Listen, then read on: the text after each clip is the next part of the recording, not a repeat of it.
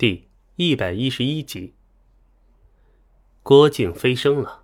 至少对于那些普通的大越百姓而言，朝廷是这样解释的：百姓和江湖中人信或不信，这都不是重点，重点是大越进入了一个崭新的篇章。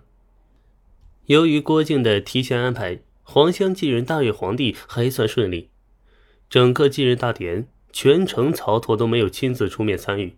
仅仅只是站在紫金山上，往金陵城的上空推去了一片紫云，于天上啊挂上了一架彩虹作为贺礼。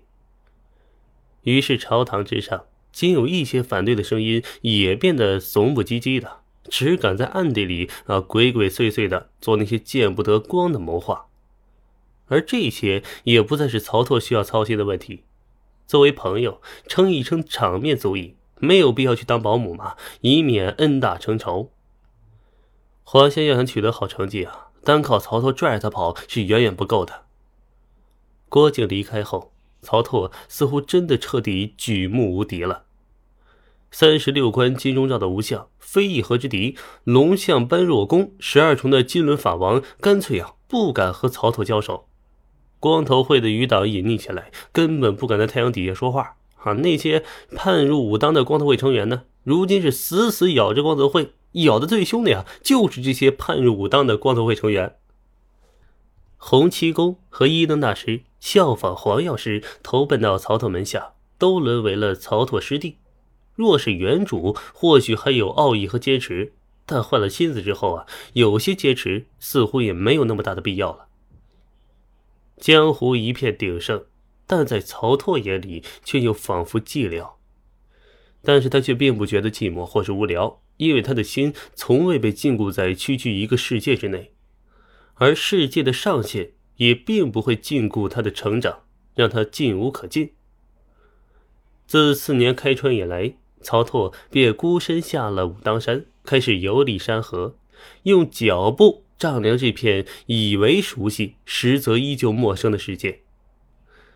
他改换了容貌，脱下道袍，时而化作游方的郎中，时而又是翻山越岭的货郎脚商，哼，为伪装，客串过江湖上这走街串巷的杂耍艺人，也在这个酒楼茶馆里说过书，唱过小曲儿，人生百态，种种皆是修行。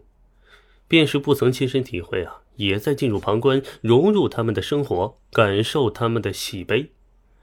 这修行练的既不是气，也谈不上是练心。凡间种种，于修为本身而言，虽无大害，其实啊，也没有什么太大的益处。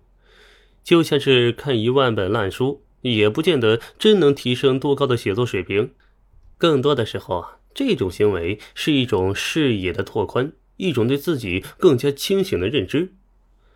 通俗意义上。成功的人思考问题容易习惯性的居高临下，反而处理某些事情时会脱离现实。而曹拓并不想变成这样。当曹拓用三年时间一步步走遍中原大地、江南水乡和大漠草原，距离第三次结算，也是曹操的第一次结算，已经剩下没多长时间了。曹操选择返回武当山，等待这一次的结算结果。三年不见的武当山。已经彻底变成了一番与众不同的傲世气象，上天的格外眷顾，让这座山从远处看便觉得是钟灵秀丽，等真的身处其中，便能察觉到其中妙处。若是久在樊笼里的人呢，初至此地便会感觉心胸开阔，目光清明，头脑也清晰了许多，精力啊也变得充沛。以科学角度来看。就是整个武当山都有着极为充沛的负阳离子。人到了这里呢，就是让全身的细胞都做了一个彻底的按摩放松。山林之间，道宫若隐若现，隐匿在云雾山遮之间，别有一番隐士妙意。几年前，黄药师便带着一群道人开始栽树种花、设施布景，如今已有所成。层层叠叠的阵法包裹着山峦，没有武当山上的道人引路啊，等闲到此只会迷失在山野之间，不停的打转，寻不到正途。曹拓迈开大脚啊，在林子里转悠了大约一个时辰，最后展开强大的精神力，从浓雾遮掩中啊，清楚的找到了方向，然后悄然返回铜殿，绝不让旁人知晓。他这位武当掌教啊，竟然都没有第一时间摸清楚自家的阵法结构。嗯，老侯有两把刷子呀。虽然最近几年设置的阵法我都没有插手参与，也没有研究过阵图，但是让我在不动用超常规手段前提下，足足打转了一个时辰，这足以自夸了。